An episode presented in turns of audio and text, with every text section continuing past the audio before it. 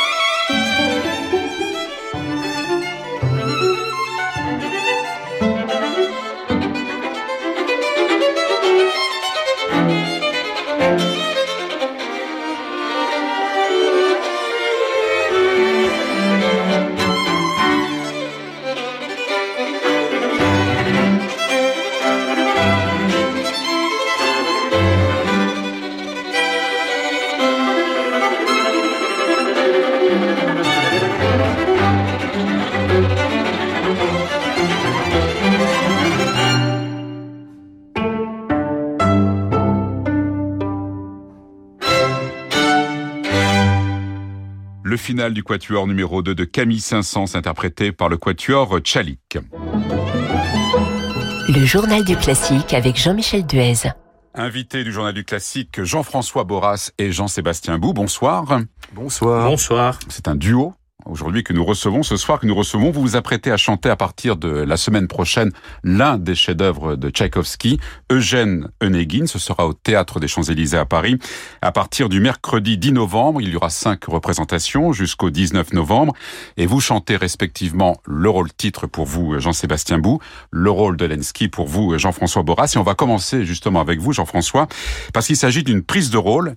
Et évidemment, dans la vie d'un chanteur, une prise de rôle, c'est quelque chose d'important toujours, toujours important. C'est ben, une nouvelle vision, euh, de nouveaux sentiments, de de nouvelles émotions et encore plus fortes dans ce, cette prise de rôle là du fait que c'est donc un opéra en russe et ça sera mon premier opéra en russe. Alors on va parler de la langue et des émotions dans un instant, mais quand un directeur d'opéra vous propose comme ça un nouveau rôle, comment vous réagissez? Vous dites oui tout de suite Non, attendez, je veux voir la partition Ah ben ça dépend bien sûr si on connaît déjà plus ou moins le rôle ou pas, si on l'a entendu, on en a entendu parler. Alors bon, bien sûr, on connaît euh, euh, presque tous l'air euh, de Vladimir Lensky, donc le Kuda Kuda. Mais c'est vrai qu'après, bon, il y a, y a d'autres choses. Mais c'est vrai que c'est un rôle que j'avais vraiment envie d'aborder et qui euh, pour moi un petit peu aussi se rapproche un petit peu de du Werther que j'adore. Donc euh, voilà, c'est un, rôle d'un poète euh, qui qui aime la vie, qui est heureux et qui tout de suite se se confronte à la en fait à la dureté de la vie et la, sa cruauté qui en, dans cet opéra est incarné par euh, mon ami Jean-Sébastien Onyeguin qui, qui, qui, qui, qui, lui s'amuse et voilà et, et moi je le prends très mal et ça et, malheureusement ça finit très mal surtout pour moi. Surtout pour vous, absolument. et ces émotions, c'est ça, c'est ce que vous venez d'exprimer. De, ben oui, euh, le fait, ben déjà de toute façon toujours le bonheur de de parcourir une nouvelle euh, une nouvelle partition, de de de, de, de voilà de s'abreuver de ça, de d'étudier, parce que de toute façon on est on est tout le temps, on apprend tout le temps dans notre métier. Donc euh, le fait justement de pouvoir euh, aborder de nouveaux rôles, de nouvelles partitions, euh, c'est c'est amener eh ben, un peu voilà quoi, de de l'essence à notre moteur. Alors le méchant, en quelque oh, sorte, Jean-Sébastien Bou, tel que Lesky vient de le décrire. Vous, c'est pas une, c'est pas une prise de rôle. Vous aviez déjà chanté Jean-Sébastien Bou le rôle euh, à Tours. Oui, il y a cinq ans maintenant, il me semble. C'était alors à l'époque c'était une prise de rôle. J'étais dans les mêmes conditions que Jean-François. Euh, alors la langue. Euh, alors ce qui est très curieux, c'est qu'il y a, enfin ce qui est très curieux, ce qui est un magnifique hasard, c'est que à Tours, je l'avais fait avec Galena Gaskarova, qui le fait ici aussi. Donc c'est, euh, j'aurais eu la même Tatiana, la même interprète pour Tatiana, ce qui est quand même merveilleux. Et c'est merveilleux de se retrouver cinq ans après parce qu'on a fait du chemin depuis et euh, bah, dans, le partage de cette œuvre, qui plus est, c'est euh, c'est des instants extraordinaires. Qu'est-ce qui a changé justement en cinq ans dans votre vision du rôle, si tant est que qu'elle ait changé d'ailleurs? Euh, Non, on n'a pas changé vraiment puisque euh, quand on étudie un rôle, on étudie euh, aussi le poème de Pushkin. En plus, Pushkin prend énormément de de place dans ce poème puisqu'il a un regard objectif dessus. Et mais bon, euh, Onegin, contrairement à Lenski, enfin c'est pas un méchant homme, c'est quelqu'un qui simplement n'admet pas euh, vivre l'instant présent. Tout ce qu'il ressent est immédiatement mis dans une boîte, dans le fin fond de son esprit, de son âme, de son corps. Euh, et, bon, et donc, euh, enfin, contrairement à Lenski qui est dans la poésie, qui est toujours dans la. D'ailleurs, je me, quand tu disais euh, hélas pour Lenski, c'est pas le plus à plaindre. Oui. Je pense que Onegin est beaucoup plus à plaindre d'avoir d'avoir tué son ami. Ah, parce qu'il reste. Et parce qu'il reste. Il reste. Et il vit avec ça il reste. Mais ce, ce sentiment, donc le fait de d'englober, de, de mettre euh, tous les peut-être les tous les côtés positifs de sa vie euh, en boîte, comme tu dis, euh, ce qui c'est que voilà, ça a des conséquences, ça blesse. les, les personnes autour de lui. Et, euh, et en fait, il, je crois qu'il veut peut-être un peu s'interdire d'être heureux pour peut-être plein de raisons, ce qu'il a vécu peut-être quand il était plus jeune. euh, S'interdire d'être heureux, d'être malheureux, de- enfin s'interdire de ressentir, de ressentir quelque chose. de ressentir et de le montrer surtout. Alors je vais rebondir sur ce que vous, par- vous- ce que vous parliez aussi de, de- de la poésie. On va vous écouter. Vous faisiez un parallèle, Jean-François Borras, entre le rôle effectivement de Lenski et de, de Werther que vous avez euh, déjà chanté à plusieurs reprises.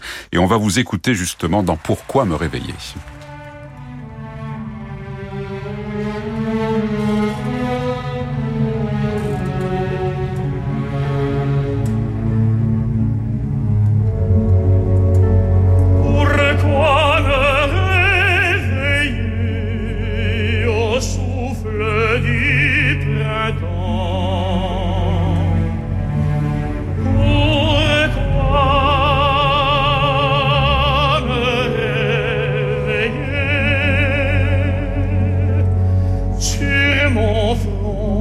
Je sens tes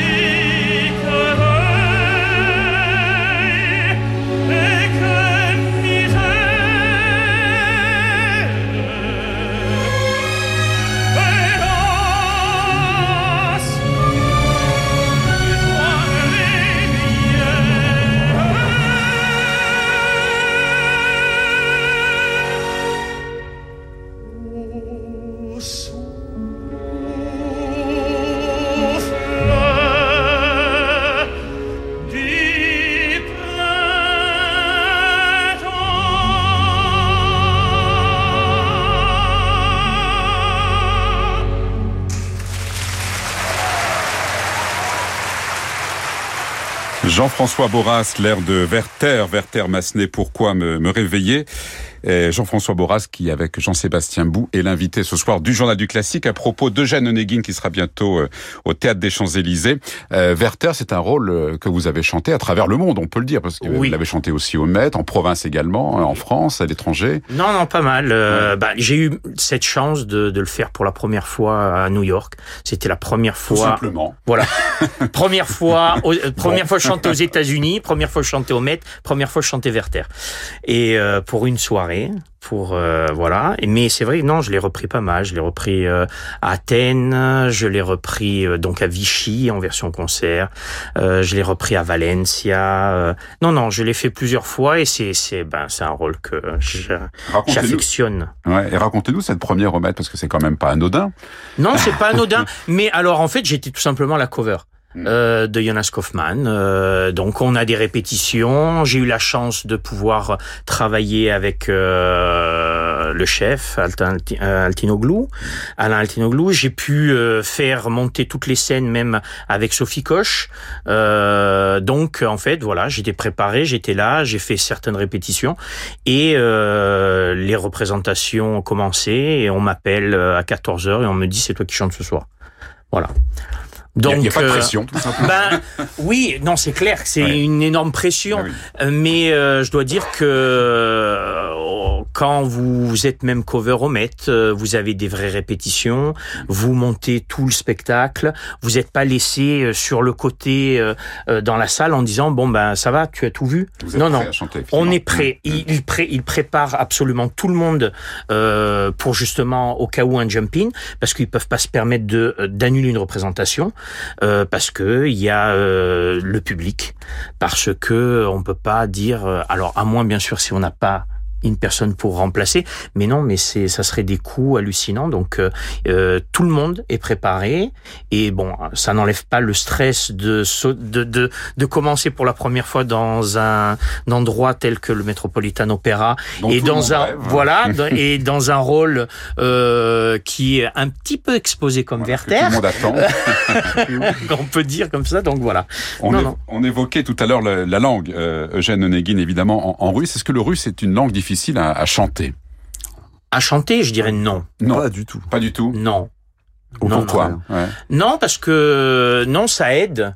Euh, à mon avis, non, non, c'est c'est c'est pas difficile. Moi, j'ai eu euh, beaucoup de difficultés pour l'apprentissage, mais parce que euh, on voit une succession de lettres qui, euh, au départ, euh, ne veut strictement rien dire pour nous. Euh, mais euh, voilà, donc moi, j'ai eu du beaucoup de temps d'apprentissage pendant deux mois. je naviguais un petit peu dans le dans les lymphes de, de cette langue et petit à petit avec la bonne partition avec la, la- les bonnes euh, retranscriptions euh, en phonétique euh, en européen. Euh, voilà. Petit à petit boum. Et d'un coup après c'est l'apprentissage est, est entré d'un coup. Ça a été deux mois de, de galère et après boum. En, en 15 jours le rôle a pratiquement été euh, absorbé. Je l'ai, j'ai pu l'absorber assez rapidement. Après, bien sûr, il y a toujours des petites euh, choses à faire, mais là, on, Ouais, on a l'agence de- d'avoir euh, la Ah. pianiste avec Ouais. nous qui, Bah. qui parle parfaitement russe. Oui, et, Bah, et qui pour- vous coach en fait. Oui, ouais. qui nous Mm, coach. mm, mm. Pour ma part, euh, bah, pour ma part, je, bah, alors j'ai des très anciennes origines euh, russes, enfin actuellement Biélorussie puisque mes euh, arrière-grands-parents ont émigré de Pinsk, qui, est, euh, qui était l'empire russe à l'époque. Et euh, mais bon, déjà moi, je, bon, je lis le, je lis le russe et euh, je le parlais un petit peu. J'ai fait que- quelques voyages là-bas aussi. Euh, mais pour le chanter, c'est comme, alors c'est comme toutes les langues. Ça ne se chante pas comme ça se parle. Non. Mais pour ce qui est des phonèmes purs, en russe, c'est, je dirais même que c'est souverain pour la voix. Ça masse la voix. Je dirais le plus proche, objectivement, hein, dans les timbres. hein, je veux dire, c'est, euh, tu seras d'accord avec moi, c'est même, c'est l'italien. Oui. Même si les langues n'ont rien à voir, Non, évidemment. non, tout à fait. Euh, mais dans la sensation vocale, euh, quand la place est juste, et ben comme par hasard, ça sonne, euh, bah ça sonne russe en fait. Mm. Ça sonne russe. Bon, il y a quelques phonèmes qu'on ignore parce qu'effectivement, on a besoin que ce soit notre langue maternelle pour que ce soit parfaitement intégré, euh, notamment les u, les choses comme ça. Et euh, mais bon, ça c'est, euh, on a une super chef de chant. Euh, le Ruta Lenchaskete, putain c'est dur à prononcer, hein C'est pas facile. qui est lituanienne, dont- qui est une de ses langues maternelles, et c'est la, c'est le russe Mm. aussi, qui, euh, qui affine euh, en permanence et euh, qui, est, qui est en permanence sur notre dos.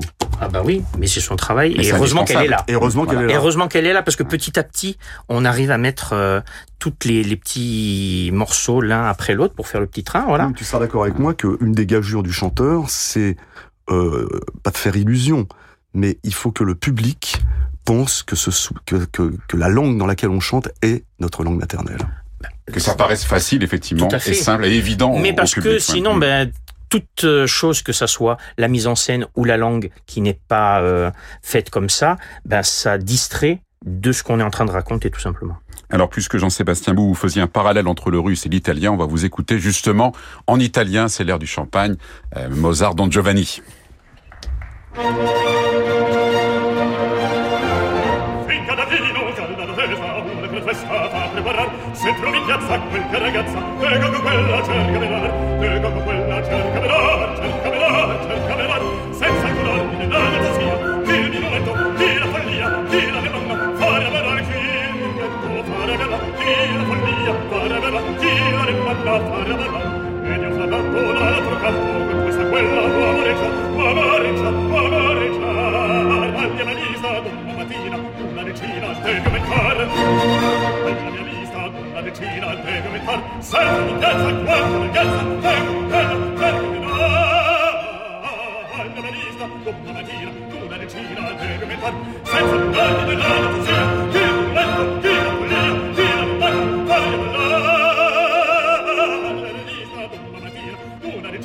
me mette ancora la